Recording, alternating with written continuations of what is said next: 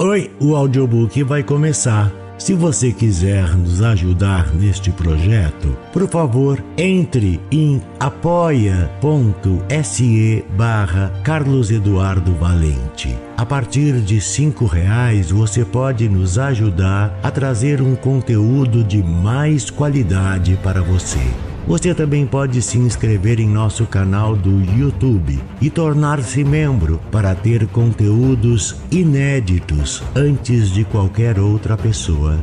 Espero que gostem do que vão ouvir. Um grande abraço a todos. Use seu fone de ouvido para uma maior imersão. Do narrador Carlos Eduardo Valente. Contato carlão50 arroba gmail.com Flores Murchas, de Rodrigo Rufino. Pense em uma missão ingrata. Tentar explicar o mistério que testemunhei pelos últimos 23 anos. Mistério este que carrega o nome e a grife de Samuel Kaufman Jr., meu patrão herdeiro de um império que pouco ou nada entendo. Não tenho respostas definitivas sobre o fenômeno que eu acompanhava por todos os lados, feito uma maldição. Isto é, se for mesmo possível afirmar que as informações gravadas na minha memória e nas ruínas daquela que um dia foi uma mansão voltada para o mar podem ser consideradas respostas. Pelo que me consta, mesmo vivendo sobre o mesmo teto com meu patrão e os demais criados por todos esses anos, seria muito razoável de minha parte duvidar até mesmo de meus olhos. Tudo isso você também poderia dizer não passa de algumas histórias, de boatos ou observações passageiras de terceiros sobre o nome Kaufman. Mas eu, eu sei que não é bem assim. Todas as manhãs, sem exceção, começavam com o trajeto longo que eu fazia da cozinha para o quarto do patrão no alto, carregando seu de jejum numa bandeja de prata, com minhas mãos e dedos manchados pela artrite pelo que me lembro, a mansão sempre teve ares sombrios e, apesar de voltada para o mar, era envolvida em sombras. E todos os ambientes em seu interior eram frios como um coração desprovido de amor.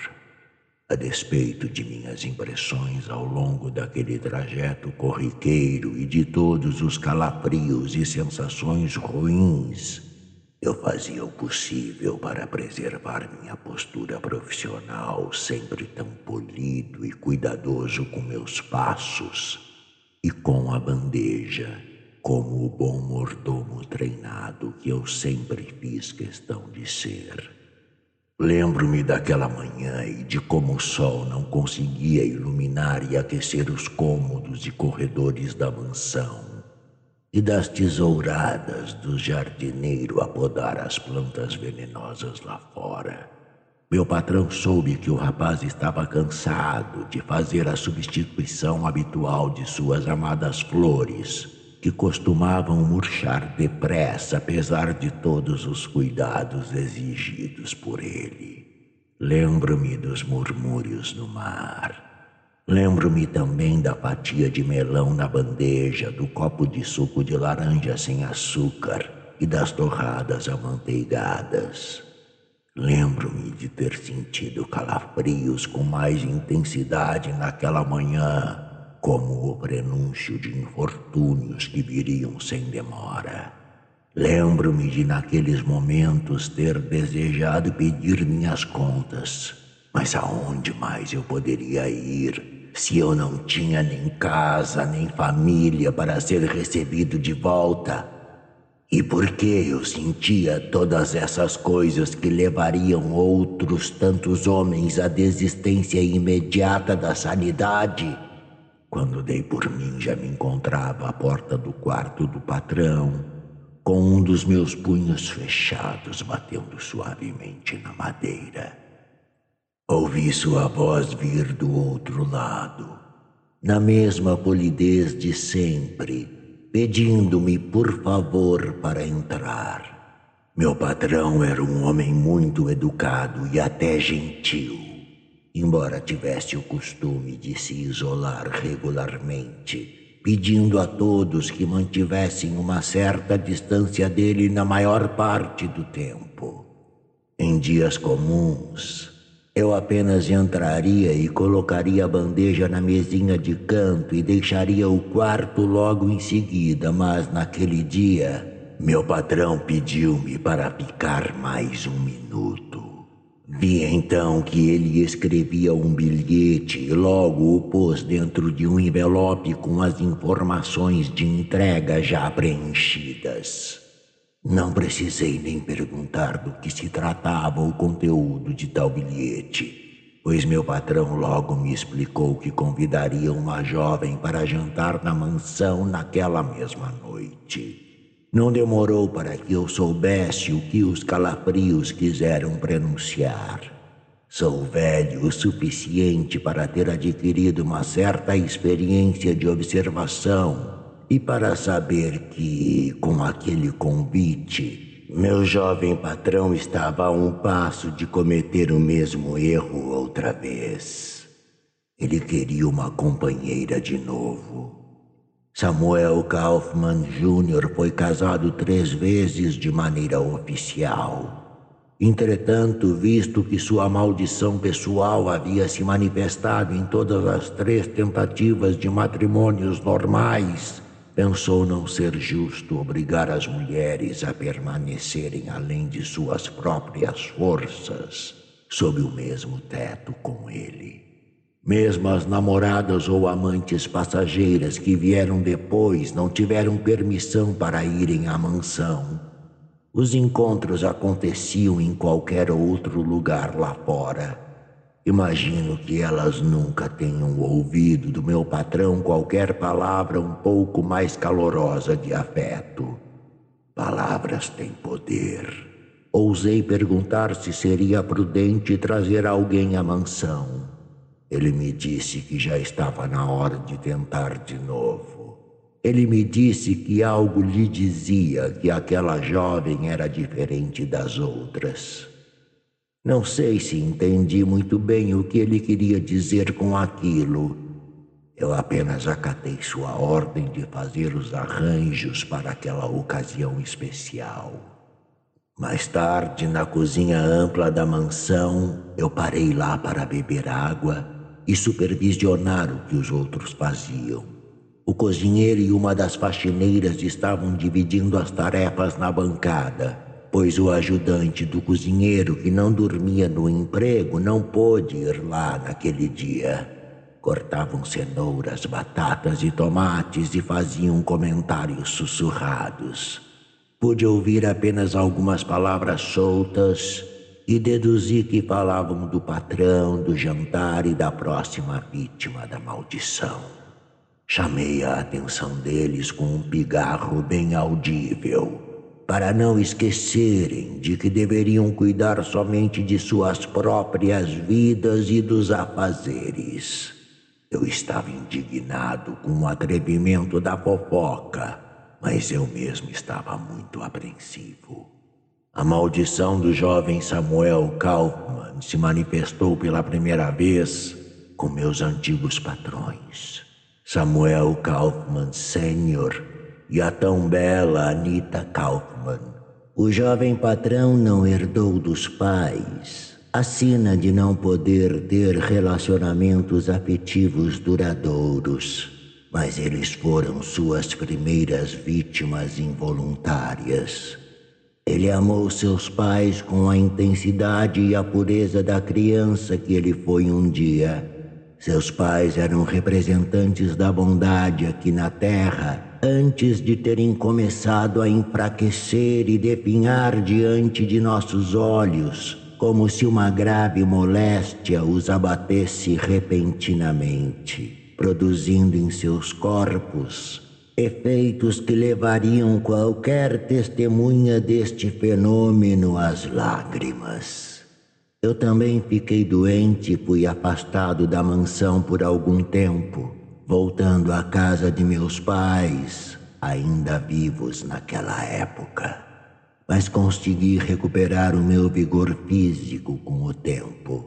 Quando voltei à mansão, meus patrões estavam à beira da morte e o patrãozinho derramava suas lágrimas de dor e compreensão precoce pela proximidade da morte dos pais.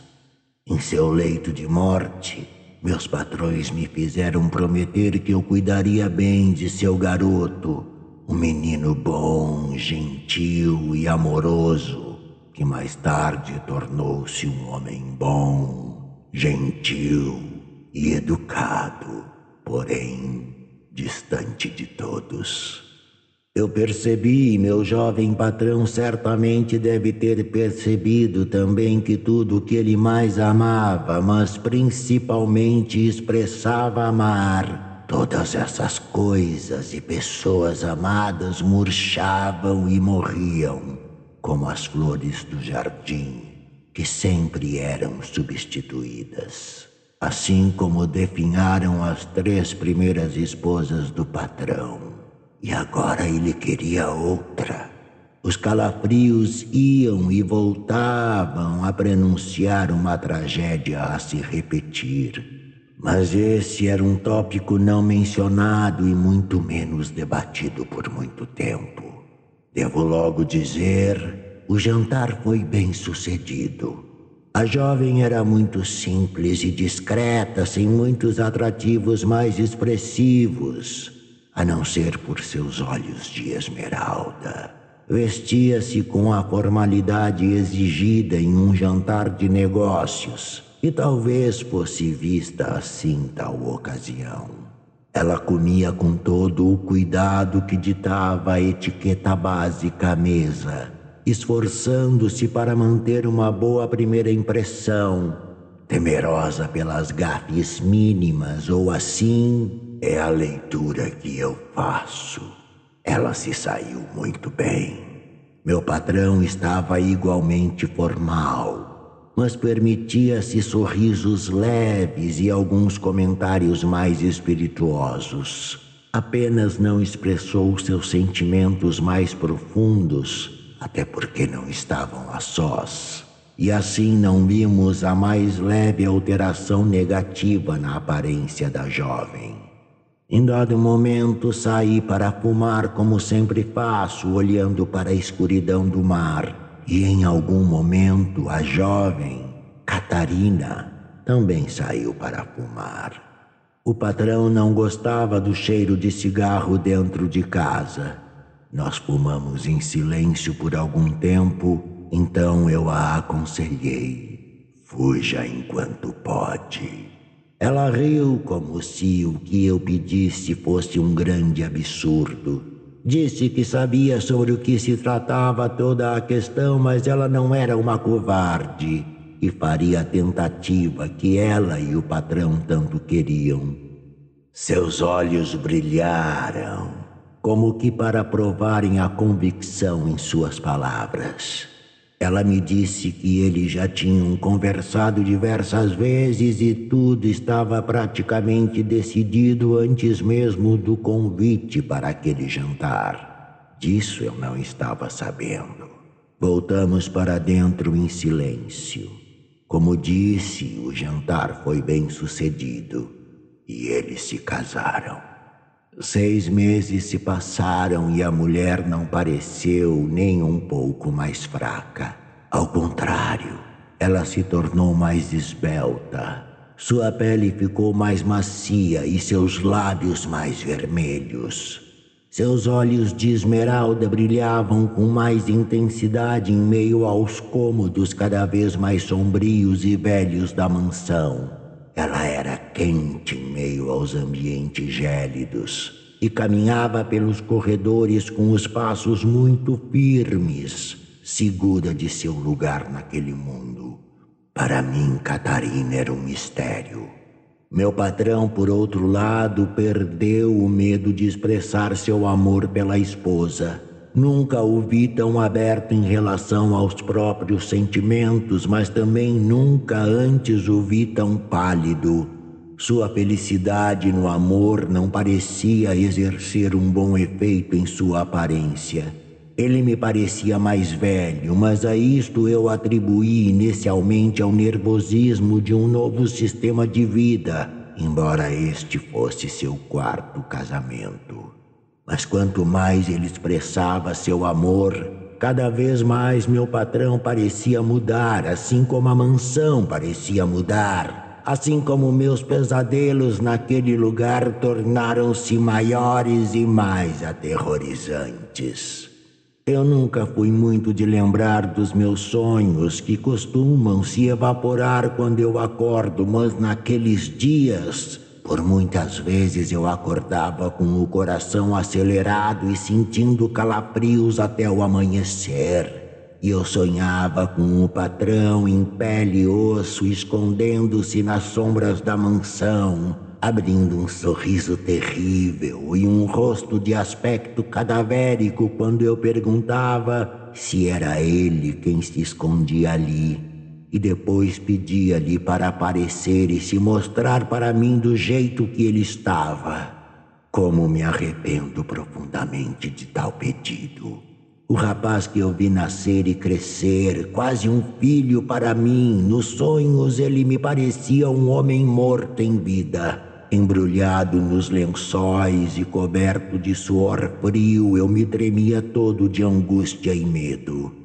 Levei ao meu patrão os meus receios, mas com uma considerável cautela, evitando causar problemas para mim e para os outros. Antes disso, eu havia conversado com o cozinheiro a respeito da palidez do patrão. Ele não parecia ter piorado em aparência e estava bem longe de parecer um cadáver ambulante, mas também não parecia tão bem apessoado como antes. A conversa com o cozinheiro foi mais ou menos assim. Gervásio, você não acha que o patrão tem andado um tanto pálido? Ele até tem ficado sem trabalhar por alguns dias. Vi vários relatórios empilhados na mesinha dele. Complicado foi o que Gervásio respondeu.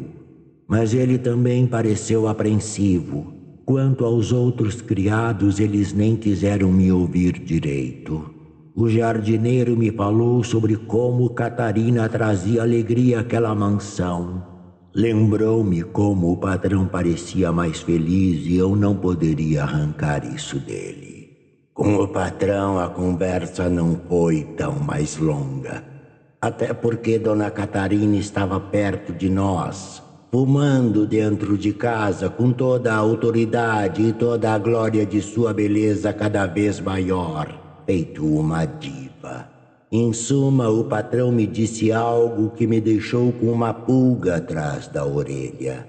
Poderia até ser uma simples frase bonita, mas isso me pareceu uma confissão que apenas evidenciava mais as minhas impressões. O patrão me disse: Nada do que eu amei antes teve o poder de me enfraquecer, mas ela, ela tem. Então piscou-me um olho.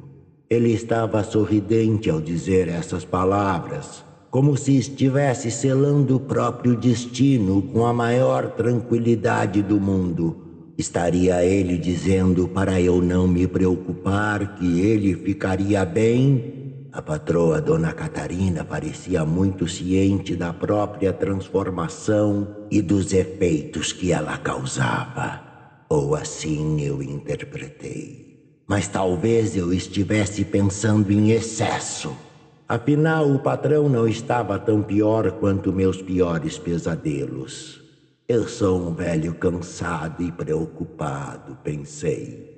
Foi então que o patrão amanheceu morto Lembro-me como eu tremia de frio, muito mais que o rotineiro, em meu trajeto para o quarto do jovem Samuel Kaufman Jr.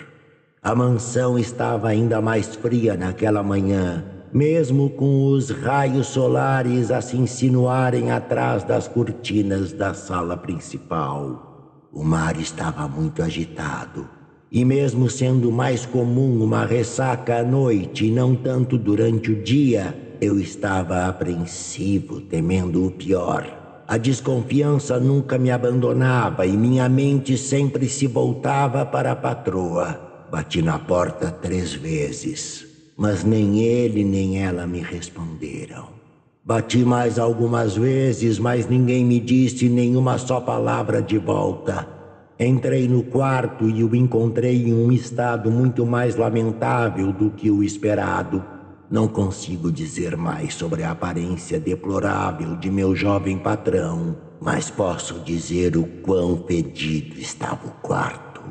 Tinha um cheiro inacreditável de putrefação e a patroa Catarina não estava lá. E por todo aquele dia ela não estava em qualquer lugar para ser vista.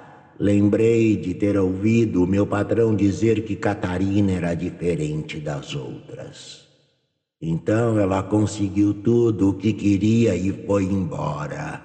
Deixou para trás seu marido e uma mansão em estado de decomposição. Eu insisti nisso. O mar não se revoltou no dia que se seguiu, nem na madrugada seguinte, nem na outra, nem na outra, nem na outra. Mas a mansão que por muito tempo suportou a maresia, o sal no ar, os ventos fortes e a ação do mofo interminável, enfraqueceu e se desmanchou tal como um castelo de areia. Nós, os criados, fomos retirados de lá não apenas porque não tínhamos mais negócios com a família Kaufmann, agora morta, legando seu império para quem ficou para brigar por ele, mas porque aquela mansão era um local condenado à destruição. Fomos convocados para algumas explicações que não tivemos a capacidade de fornecer às autoridades. E como as investigações não indicaram crime no caso de uma morte tão estranha, fomos liberados. Decidiram que a causa foi uma doença estranha e inexplicável. Voltei ao local após dois anos, quando ainda eu me estabilizava de novo em nova vida, bem longe dali, em outro emprego, vivendo em outra casa, em outra realidade. Nunca mais tive notícias nem de meus antigos colegas de trabalho, nem da patroa Catarina, que fugiu do meu radar para não ser encontrada e responsabilizada. Mas como também eu poderia acusá-la? De quê? De qualquer modo, a mansão não passava de ruínas de pedras escuras caídas aqui e ali ainda não tocada para ser substituída por outra construção. Ouvi dizer por aí que eles ainda estavam tentando decidir o que fazer. Num silêncio contemplativo, com o sol se pondo às minhas costas e também ouvindo o mar a murmurar atrás de mim, eu fiquei parado olhando para as ruínas da mansão e seus muros derrubados. E foi ali, em meio às pedras soltas de uma mansão arruinada, que eu vi flores novas que nasciam.